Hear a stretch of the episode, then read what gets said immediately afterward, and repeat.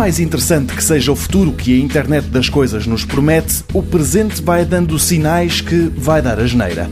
A falta de segurança informática em coisas como lâmpadas, frigoríficos, aquecedores, máquinas de lavar roupa, televisores e por aí fora é tão grande que todas as semanas há uma notícia de mais um ataque ou de mais um equipamento popular pode ser vítima de hackers. E mesmo os computadores não estão a salvo, tanto assim que é cada vez mais comum ver-se a câmara de portáteis tapada com fita cola só para se ter a certeza que mesmo que um pirata entre no computador, pelo menos não pode filmar aquilo que não deve.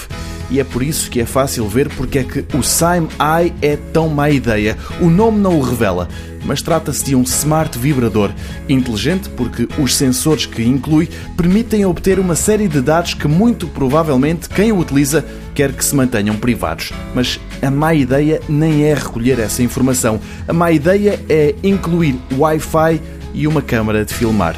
Claro, o olho digital está lá para que o vibrador possa enviar em direto e para outra pessoa ou outras pessoas, se for essa a preferência, um qualquer momento íntimo.